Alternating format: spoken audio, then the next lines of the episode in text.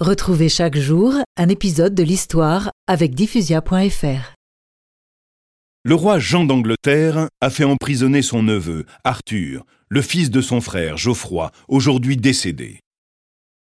Arthur n'est encore qu'un adolescent, mais il est le seul, dans l'entourage du roi, à pouvoir revendiquer un jour une part de l'héritage plantagenet.